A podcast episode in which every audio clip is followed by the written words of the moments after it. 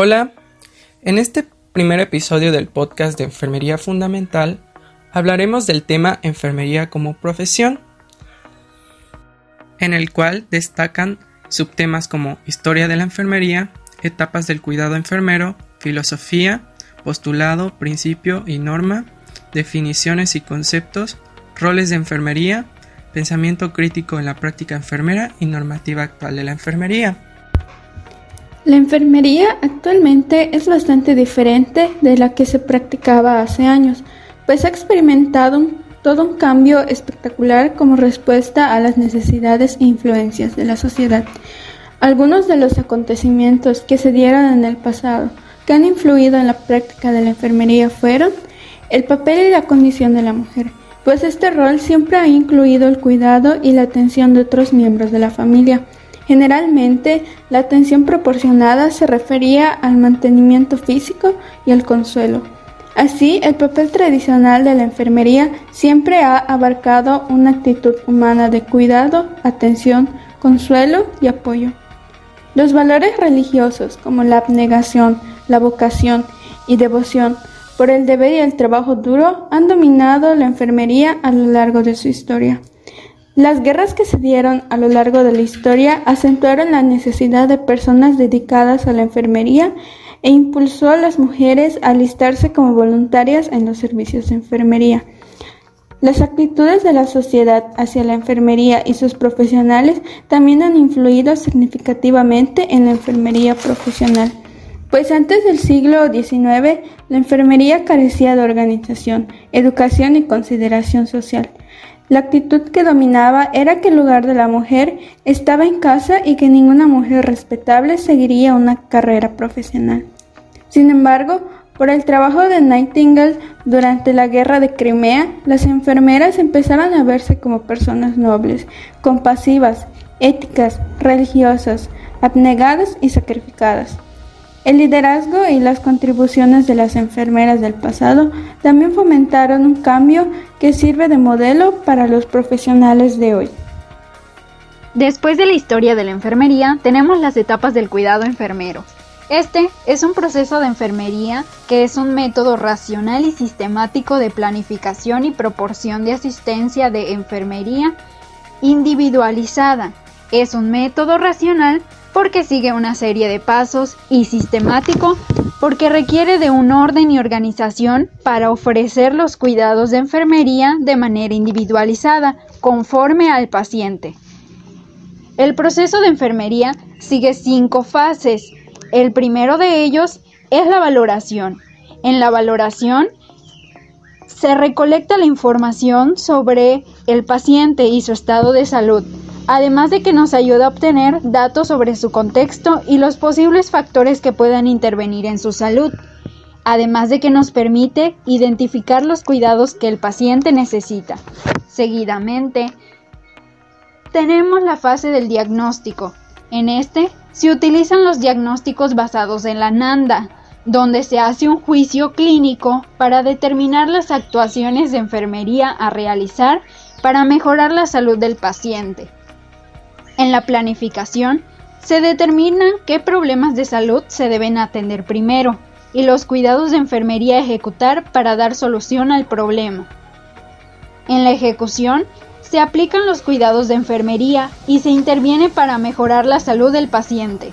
Y por último, en la última fase de evaluación, se verifica si lo planificado dio resultados favorables o no en la salud del paciente. A continuación, nuestro compañero Edwin nos hablará acerca de la filosofía de la enfermería. Muchas gracias. Bien, pues ahora a mí me toca hablar sobre la filosofía en la profesión. Decimos que la enfermería tiene una filosofía o se basa en filosofías. ¿Por qué? Porque le damos solución a diferentes necesidades en la salud de una manera progresiva y dinámica. Y estas soluciones requieren una formación sistémica, es decir, que nosotros como enfermeros tenemos bases en la que nos vamos guiando para aplicar los conocimientos, para aplicar el pensamiento que nosotros estamos adquiriendo. O sea, esto lo vamos a llevar a los cuidados que le aplicamos a los individuos. Nuestra prioridad es la conservación de la salud y en la filosofía nosotros la consideramos como un accidente en la vida del individuo. Gracias a Flores nosotros tenemos pues esta importancia, ¿no? Ella es un parteaguas en la historia. Ella es quien formula, quien postula a la, a la enfermería y le da una y hace que adquiera una importancia en, en la sociedad.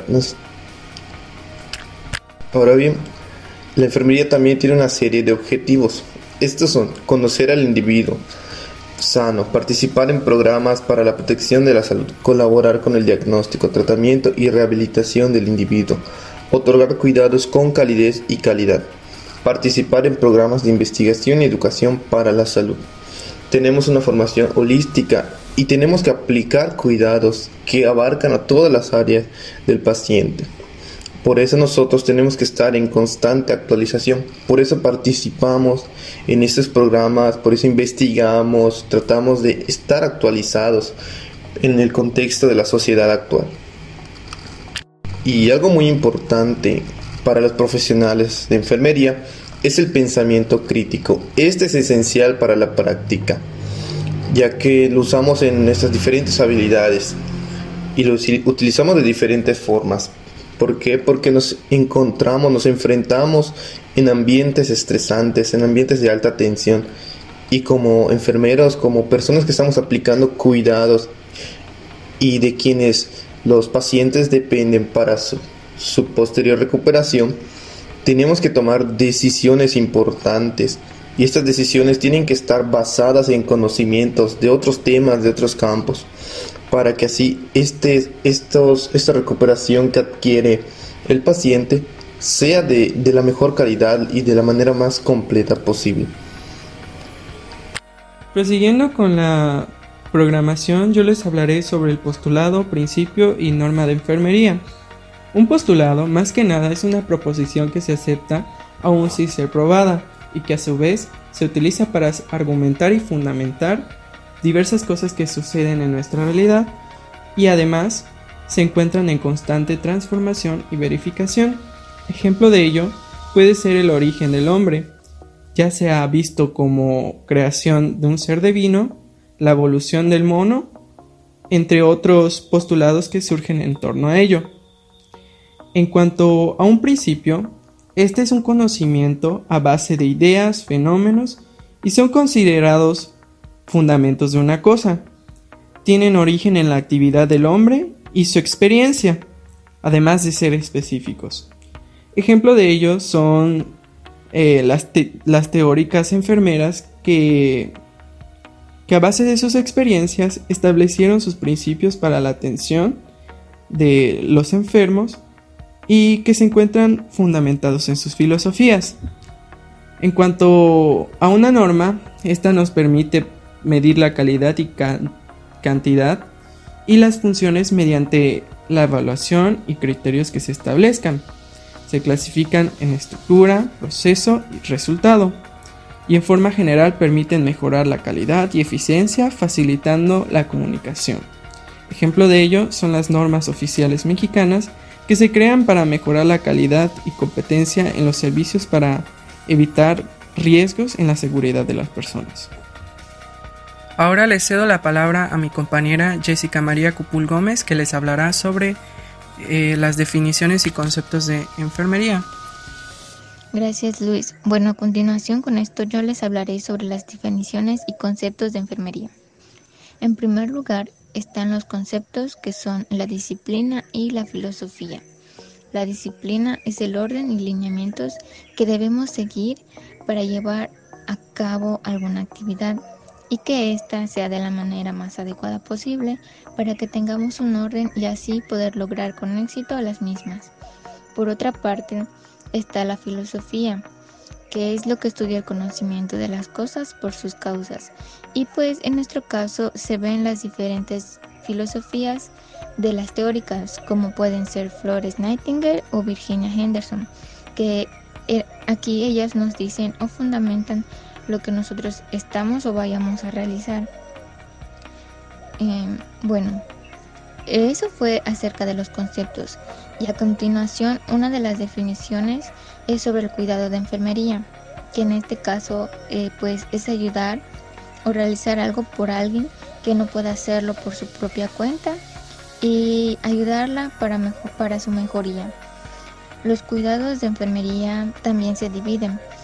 Estas pueden ser de baja, media o alta complejidad. Y también les tenemos algunos ejemplos. Eh, por ejemplo, la toma de la tensión arterial a la persona sería de baja complejidad. Una infusión de sangre sería de mediana complejidad y una operación al paciente de cualquier tipo sería de alta complejidad. Y pues a continuación mi compañera Alma continuará con otro punto. Muchas gracias Jessica.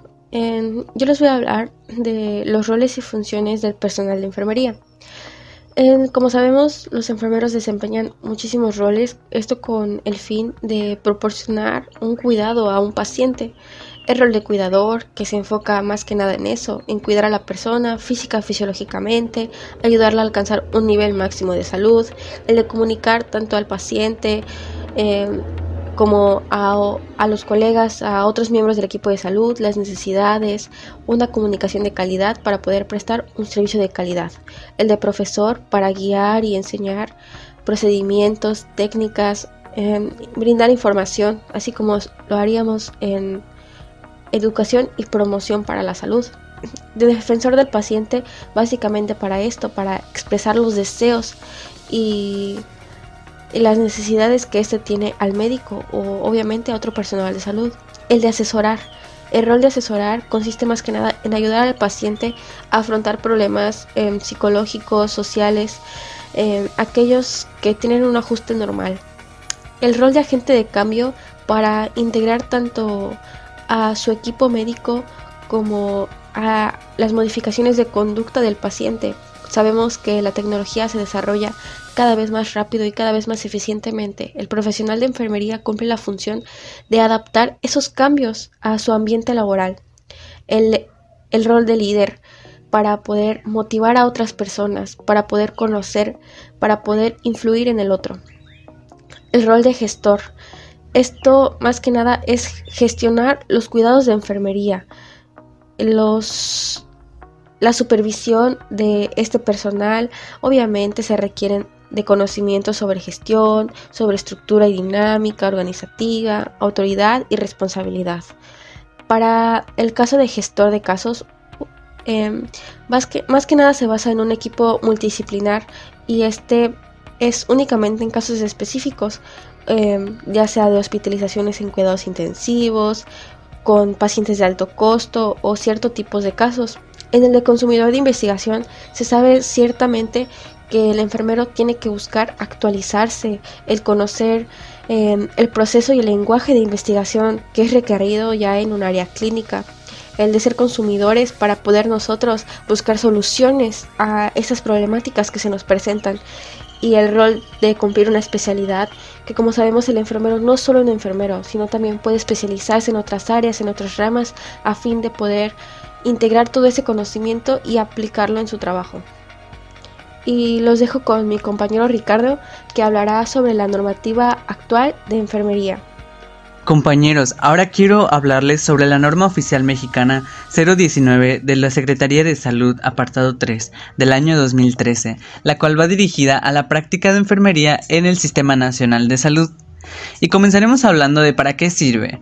Pues esta norma establece las características y especificaciones mínimas para la prestación del servicio de enfermería en los establecimientos de atención médica del Sistema Nacional de Salud, ya sean públicas o privadas. En esta norma existen ciertos apartados y quiero mencionarles un par de ellos que van dirigidos específicamente al personal de enfermería. El primer apartado es asumir el compromiso responsable de actualizar y aplicar los conocimientos científicos, técnicos, éticos y humanísticos de acuerdo a su ámbito en competencia. El siguiente apartado es cumplir con las normas institucionales y de orden técnico en materia laboral que apliquen en el ámbito específico de su competencia. Por ejemplo, si somos enfermeros de piso, debemos de portar correctamente nuestro uniforme y debemos tener las uñas limpias, etc. Uno de los peldaños de esta norma va dirigida hacia los auxiliares de enfermería, los cuales se encargarán del apoyo a la atención a los pacientes en cuidados únicamente de baja complejidad. Por ejemplo, los auxiliares de enfermería se van a encargar de la asepsia del paciente, entre otras cosas. Otro de los peldaños que mencionaré son las intervenciones, y de estas existen tres, los cuales son los independientes, los dependientes y los interdependientes. Los independientes son actividades que ejecutan únicamente el personal de la enfermería dirigidas a la atención de las respuestas humanas. Por ejemplo, un paciente que tiene una infección bacteriana y tiene fiebre, entonces una intervención sería el control de la fiebre por medios físicos como compresas de agua. Las dependientes son las actividades que realiza el personal de enfermería por prescripción de otro profesional eh, de salud. Un claro ejemplo de esto es cuando el doctor nos explica qué es lo que debemos de administrarle al paciente y cada qué tantas horas.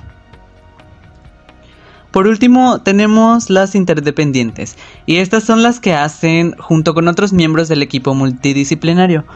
Por ejemplo, a la hora de estar en alguna cirugía se encuentra el médico quirúrgico, el anestesista y el grupo de enfermeras.